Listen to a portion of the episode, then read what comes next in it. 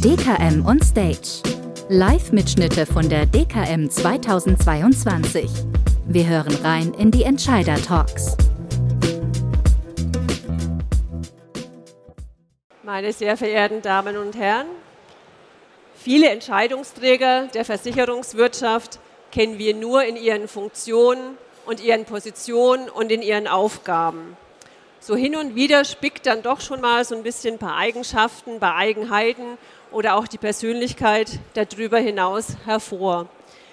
Wir sind aber noch ein bisschen neugieriger und wollen gerne wissen, wie diese Person darüber hinaus tickt. Ich begrüße Sie herzlich zum Entscheider Talk, einem neuen Format hier auf der DKM. Mein Name ist Brigitte Horn.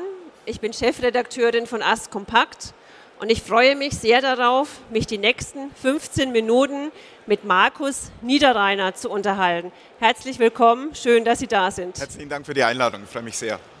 Herr Niederreiner, vor kurzem, oder das ist noch gar nicht so lange her, da haben wir uns ähm, so mehr oder weniger am Bildschirm ähm, gesehen. Jetzt sind wir auf der Messe wieder live, begegnen uns den anderen Menschen. Ist schon ein anderes Gefühl, oder? Definitiv, ja, definitiv. Und ich glaube, das macht die DKM ja auch aus, ja, äh, dass jeder mit so einer gewissen Vorfreude mal wieder auf diesen Branchentreff Leute kennenzulernen, persönlich zu treffen, das macht es eigentlich auch aus, ja. Also Vorfreude habe ich jetzt tatsächlich auch schon häufig äh, im Zusammenhang mit der DKM ähm, gehört und ich hoffe natürlich, das bleibt jetzt auch die Freude bei unserem Gespräch hier erhalten. Ich habe einen kurzen Steckbrief von Ihnen. Ähm, Markus Niederreiner ist 45 Jahre alt. Er wohnt in Eying, ist im Bayerischen, im Oberbayerischen sozusagen. Münder Süden, ja. Er ist seit September 2021, jetzt eigentlich auch noch gar nicht so lange, CEO der Hiscox Deutschland und verantwortet in dieser Funktion das Deutschlandgeschäft der Hiscox-Gruppe. Die nächsten Sätze oder eigentlich ist es, glaube ich, nur ein Satz, lese ich ganz kurz vor, den haben Sie mir mit auf den Weg noch gegeben. Meine Mission ist es, die Grundlagen für die nächste Wachstumsstufe von Hiscox in Deutschland zu legen, uns organisatorisch sowie leistungsseitig so aufzustellen, dass wir unsere zweistelligen Wachstumsraten über die nächsten Jahre weiter ausbauen und unseren Footprint in Deutschland noch einmal deutlich vergrößern. Also ich würde mal sagen, das ist eine Ansage. Ähm, darüber lesen wir und hören wir ja an anderer Stelle viel. Heute, wie gesagt, wollen wir ein bisschen mehr auf den Mensch schauen. Insofern interessiert uns natürlich, Sie sagen, privat zieht es Sie immer wieder in die Berge. Das ist jetzt vielleicht nicht so erstaunlich, wenn man auch in Eying oder im Oberbayerischen wohnt. Im Winter geht es zum Skifahren, im Sommer zum Wandern. Wo gehen Sie denn am liebsten hin? Also mich zieht es immer wieder nach, nach Österreich, wo ich zuletzt auch äh, tatsächlich gelebt habe, mehrere Jahre, oder ins äh, bayerische Allgäu, wo ich unweit von aufgewachsen bin auch. Gut, und was ist dann der, der Favorit, das Wandern oder das Skifahren? Das Skifahren tatsächlich, aber äh, ich bin leidenschaftlicher Skifahrer, kein guter, ja. Was mich da immer wieder reizt, ich bin so ein Schönwetter-Skifahrer, ja. Ich glaube, es gibt nichts Schöneres als irgendwie strahlenden Sonnenschein, äh, weiße Pisten und dann ein bisschen körperliche Aktivität. Ich glaube, generell kann, können wir da ja alle irgendwie zustimmen. Ne? Also es ist immer schöner, wenn die Sonne da ist und die, die ähm, Bedingungen eben sehr, sehr gut sind. Aber wie anstrengend darf es denn dabei sein? Ich meine, Sie sind ähm, jung, ist es eher so viel fahren, wenig Hütte, viel wandern, wenig Hütte? Oder ändert sich das vielleicht auch schon ein bisschen? Ja, es hat sich ein bisschen geändert. Also meinen sportlichen Höhepunkt habe ich längst überschritten, ja. Äh, und äh, von dem her ist es wirklich nur tatsächlich die, die, die, die Natur genießen eigentlich mehr als der sportliche Aspekt. Und der Hüttenbesuch gehört dazu? Entschuldigung? Der Hüttenbesuch gehört dazu? Kommt darauf an, in welcher Runde man unterwegs ist, aber meistens gehört er damit dazu, ja. Gehört mit dabei. Wir haben es äh, angesprochen, Sie, Sie, wohnen jetzt in Eying, Sie kommen auch aus der Region. Was, äh, wo sind Ihre Wurzeln? Was verbinden Sie mit Ihrer Heimatregion? Was nehmen Sie vielleicht auch, wenn Sie, Hiscox ist in der Welt unterwegs, kann man sagen. Ähm, die Themen, die Sie behandeln, sind auch in der Welt äh, unterwegs. Ähm, was nehmen Sie denn aus diesen Wurzeln vielleicht auch mit für Ihr Berufsleben und fürs Leben allgemein? Ja, meine Wurzeln sind tatsächlich in Bayern. Also ich bin geboren und aufgewachsen in der Region zwischen Augsburg und Memmingen. Das ist so ein bisschen bayerisches Niemandsland. Äh, meine Familie lebt nach wie vor dort. Mein engster und ältester Freundeskreis ist dort verankert auch. Und Wurzen ist schon so ein Stück weit eine Homebase, ist so ein Stück weit auch, ja, eine Stabilität in so einer verrückten und bewegten Zeit tatsächlich auch, ja. Und entsprechend bin ich extrem happy auch, ja, nach diversen internationalen Stationen jetzt in England, in Baden-Württemberg, in äh, Österreich zuletzt, auch wieder äh, in, in, in Bayern leben zu dürfen, tatsächlich auch wieder in der Heimat tatsächlich auch zu sein und die kurzen Wege auch zu Familie und Freundeskreis nutzen zu können. Schön ist, dass Sie auch Baden-Württemberg ähm, damit, damit, erwähnen. Es ist jetzt nicht ganz so weit, aber vielleicht ist es dann doch auch schon eine, eine kleine Mentalitätsfrage. Ähm, Herr Niederreiner zeigt gerade auf die Schwarzwaldmädels. Schwarzwaldmädels, wenn man das heute noch so sagen darf, die hier bei uns hier beim Entscheidertalk gerade vorbeigelaufen sind. Ähm, Herr Niederreiner, ein paar Stationen haben Sie schon angesprochen. Ähm, wie sind Sie denn in die Branche ähm, überhaupt hineingekommen? Ja, ich würde Ihnen jetzt ja gerne erzählen, dass äh, mein Weg in die Versicherungsbranche die Realisierung eines lang gehegten Kindheitstraums ist. Ja, aber, äh, wäre, wäre, schön gewesen, aber wir sind ja, hier, um die äh, Wahrheit zu hören. Die Realität ist, äh, der Weg in die Branche war eigentlich eher zufällig. Ja. Ich bin äh, eigentlich direkt nach meinem Studium erstmal im, heute würde man sagen, im Company Builder Umfeld unterwegs gewesen. Das war damals Ende der 90er, Anfang der 2000er, war gerade in München eine sehr lebendige Venture Capital und Gründerszene tatsächlich auch. Und mit dem neuen Markt, damals noch so ein Börsensegment, in dem auch junge Unternehmen sehr früh an die Börse gehen konnten. Also eine extrem spannende Zeit. Ich habe dann nach den ersten äh, Berufsjahren mich entschieden, noch einen MBA zu machen, aber auch da ehrlich gesagt nicht mit dem Ziel, danach in die Versicherungswirtschaft zu gehen. Aber ja, wie es so ist im Leben, manchmal gibt es so schicksalhafte Weichenstellungen, ja. Und so eine schicksalhafte Weichenstellung war damals sicher mein Weg in die Allianz. Äh, damals als Vorstandsassistent. Und das ist eine Zeit, äh, um die ich extrem dankbar bin. Ja. Das war für mich eine extrem wertvolle Zeit. Ich hatte dort fantastische Entwicklungsmöglichkeiten. Ich hatte mit meinem äh, äh, damaligen Vorstand eine fachlich und persönlich einzigartige ja, Persönlichkeit als Mentor auch, mit dem sich auch der Kontakt nach dem Weg in der Allianz wirklich auch gehalten hat. Also es war wirklich so ein Sparringspartner, der äh, auch meinen beruflichen Weg ein Stück weit begleitet hat. Und äh, ja, darüber hinaus auch mit den Kolleginnen und Kollegen, mit denen ich damals bei der Allianz gestartet bin als Vorstandsassistent, auch nach wie vor ein tolles Netzwerk an Menschen, die ja alle ihren Weg auch gemacht haben in der Branche. Und ich denke, so ein bisschen ist Hiscox ja trotzdem auch wieder so ein bisschen stark verbunden mit der Start-up-Szene eigentlich, wenn ich ähm, mich da richtig erinnere. In der Tat, ja. Also es sind natürlich sowohl äh, äh vom Produkt- und Leistungsangebot als auch wirklich vom, vom von den, von den Zielgruppen, die wir bedienen. Also Hiscox ist ja kein klassischer Produkt- oder reiner Produkt- und Spartenversicherer, sondern wirklich ein Zielgruppenversicherer. Und dort ist natürlich in den jungen, dynamischen Wachstumsunternehmen ein, ein, ein, ein großer Teil unserer Zielgruppe auch unterwegs.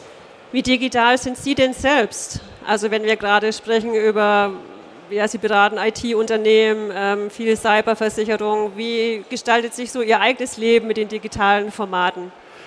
Also das Thema Digitalisierung ist natürlich omnipräsent. Ja, also jetzt gerade hier äh, im beruflichen Umfeld äh, haben wir bei Hiscox gerade die große Challenge angenommen, dass wir unser Kernsystem austauschen. Ja, das ist so, glaube ich, so ziemlich der größte Hub, den ein Versicherungsunternehmen machen kann. Äh, von dem her, das bewegt uns gerade extrem und äh, wie, mich persönlich. Ja, aber wie, was ist einfacher, bei Hiscox was auszutauschen oder sein Handy zu Hause zu wechseln? ja, das ist natürlich im privaten Umfeld deutlich einfacher und auch da logischerweise, ich glaube, da da ist es irgendwie äh, der Zeitgeist, der, die, die Kommunikation, die Interaktion. Also es ist manchmal auch fast schon erschreckend. Ich glaube, wenn man sein, sein Handy äh, äh, verliert oder irgendwo liegen lässt oder mal vergisst, man fühlt sich ja irgendwie fast schon abgekoppelt vom, vom, vom gesamten Sozialleben. Ja. Also schon sehr digital, äh, sehr digital unterwegs. Wir haben vorher über die Wachstumsphasen oder Wachstumspläne bei Hiscox ähm, gesprochen. Ähm, man hat mir vorneweg ähm, zugerufen, es gäbe da auch ein privates Wachstumsprojekt. Was darf man denn darunter verstehen? Oh ja, also mein, mein, mein größtes privates Wachstumsprojekt dieses Jahr ist tatsächlich die Geburt äh, meiner Tochter. Ja. Das ist äh, Wachstum und Entwicklung in seiner schönsten Form, glaube ich. Gut, aber das heißt jetzt, welches Alter, wo befinden Sie sich gerade in der Entwicklung? Äh, die äh, Geburt war im Februar diesen Jahres.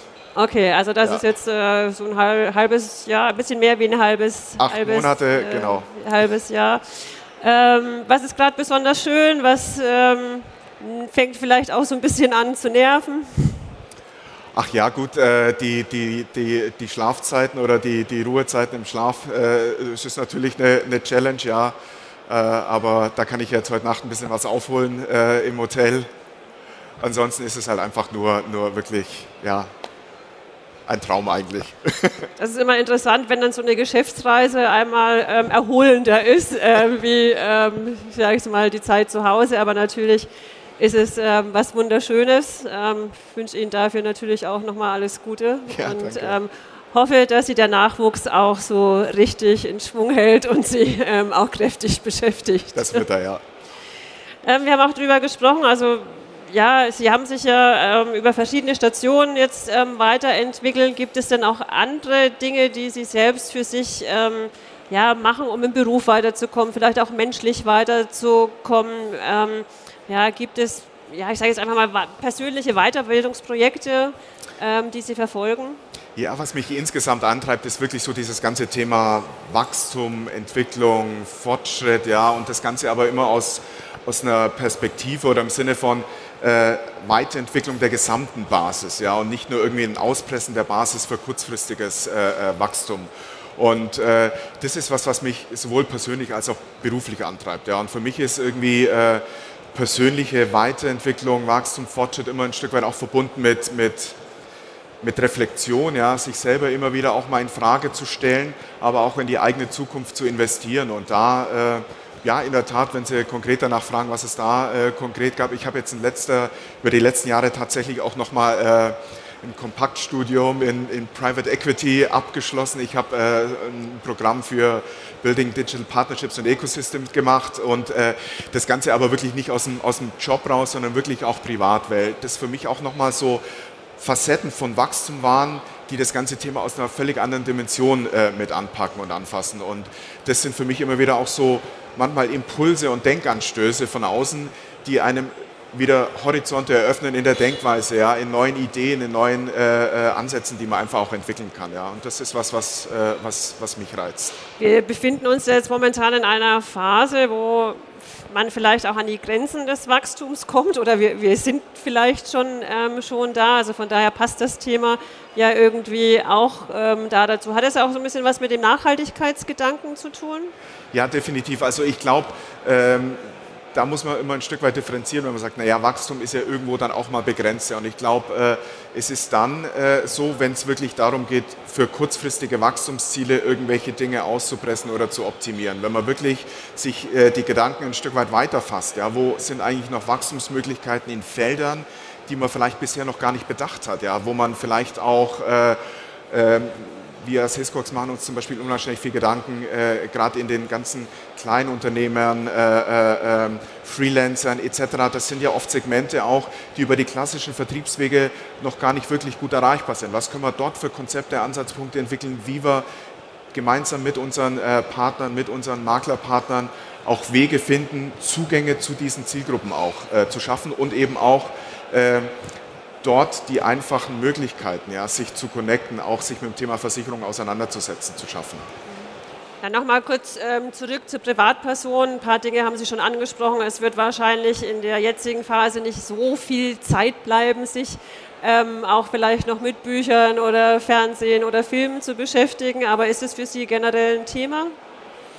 Ähm, Lesen Sie gerne mal noch ein Buch oder Print oder digital spielt keine ich muss Rolle? ganz ehrlich sagen, also so hier, wenn es Bücher sind, dann haben sie meistens tatsächlich auch einen inhaltlichen Kontext, aber äh, in der Tat die Zeit dafür, die ist tatsächlich reduziert. Ja. Und wenn man tatsächlich dann mal wirklich Zeit äh, frei zu Hause hat, dann nutzt man die dann doch lieber äh, mit der Familie, als dass man sich dann irgendwie zurückzieht und dann nochmal noch mal tatsächlich auch äh, ein, zwei Stunden mit einem Buch verbringt. Oder wie wir schon angesprochen haben, dann halt für die persönliche Weiterbildung oder dann eben auch mit den Fachthemen, die Sie vorhin ja auch schon mal ähm, genannt haben. Wir sind schon mal kurz vorhin ins Berufliche abgewichen. Jetzt ähm, ändern sich ja wirtschaftliche, politische Rahmenbedingungen sehr, sehr stark. Also uns beschäftigt das ja sowohl im Privatleben, aber halt natürlich auch ähm, sicherlich alle Versicherer, sicherlich auch äh, Hiscox. Ähm, wie groß werden die Probleme werden? Ja, ich glaube, äh, grundsätzlich wird sich äh, die Thematik irgendwie in der langfristigen Planbarkeit mit Sicherheit erschweren. Ja? Also wenn wir jetzt allein mal dieses Jahr nehmen, wir sind seit, seit Februar mit einer Kriegssituation in Europa konfrontiert, ja, mit all ihren gesellschaftlichen, wirtschaftlichen und politischen Implikationen. Auch wir befinden uns mitten in einer, in einer massiven Inflation und das alles für sich allein sind schon Themenfelder, die jeden in der Branche von uns beschäftigen. Klar, aber ich glaube, darüber hinaus sind die Zeiten, ja, in denen wir langfristig stabile Rahmenbedingungen haben, längst vorbei. Also es geht schon lange darum, wirklich auch Wege zu finden, wie man mit der permanenten Veränderung, mit der permanenten Unsicherheit und Komplexität auch klarkommt. Und ich glaube, da ist äh, oder tut sich mit Sicherheit eine Branche wie unsere, die in vielen Sparten ja wirklich auch im Kern auf Langfristigkeit und Stabilität ausgerichtet ist, mit Sicherheit in der einen oder anderen Dimension etwas schwerer als Branchen, die per se schon auf eine schnelle Reaktion von Trends ausgerichtet sind. Ich denke aber trotzdem, dass Herausforderungen und Krisen immer wieder auch, auch Chancen aufmachen. Ja? Chancen aufmachen für diejenigen, die in der Lage sind, sich darauf einzustellen und auch Antworten zu liefern. Ja? Und das ist mit Sicherheit zum großen Teil eine, eine Mindset-Sache, aber in vielen Teilen einfach auch Handwerk. Ja? Handwerk, wenn es darum geht, auch neue technologische Möglichkeiten nutzbar zu machen oder sich einfach auch die Frage zu stellen, wie kann ich irgendwie auch neu entstehende Marktdynamiken auch in eine Weiterentwicklung von meinem Geschäftsmodell nutzbar machen. Ja? Und ich denke, die große Herausforderung ist tatsächlich auch dann, die organisatorischen Rahmenbedingungen dafür zu schaffen. Also ganz konkret die Frage sich zu stellen, bin ich denn strukturell, prozessual oder auch kulturell vor allem so aufgestellt, dass ich diese hohe Veränderungsdynamik tatsächlich auch mitgehen kann. Also die Zeiten sind herausfordernd, Herr Niederreiner. Wir sind schon, eigentlich sind wir schon über das Ende hinaus, aber doch noch zwei, drei Kurzfragen am Ende unseres Gesprächs. Die erste Frage hat sich eigentlich beantwortet. Berge oder Meer? Ja, das sind Berge, ja. Die Berge. Herzhaft oder süß? Süß, leider.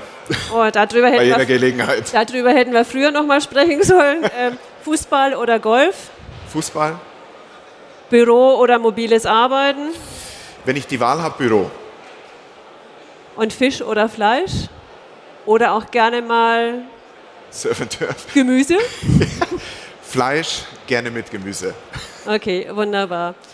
Ja, damit sind wir mit unseren fünf Minuten auch schon am Ende. Herr Niederreiner, vielen Dank für das Gespräch. Also uns hat es Freude gemacht. Ich hoffe, auch die Vorfreude hat sich ausgezahlt, auch für dieses Gespräch. Das äh, Gespräch gibt es auch als Podcast. Ähm, halten Sie einfach nach dem Hashtag auf Augenhöhe Ausschau, immer auf den Online-Medien rund um die DKM. Vielen Dank an Sie nochmal, Herr Niederreiner. Vielen Dank fürs Zuhören. Und von Ihnen erwarte ich jetzt noch einen begeisterten Applaus für unser Gespräch. Vielen Dank. Dankeschön.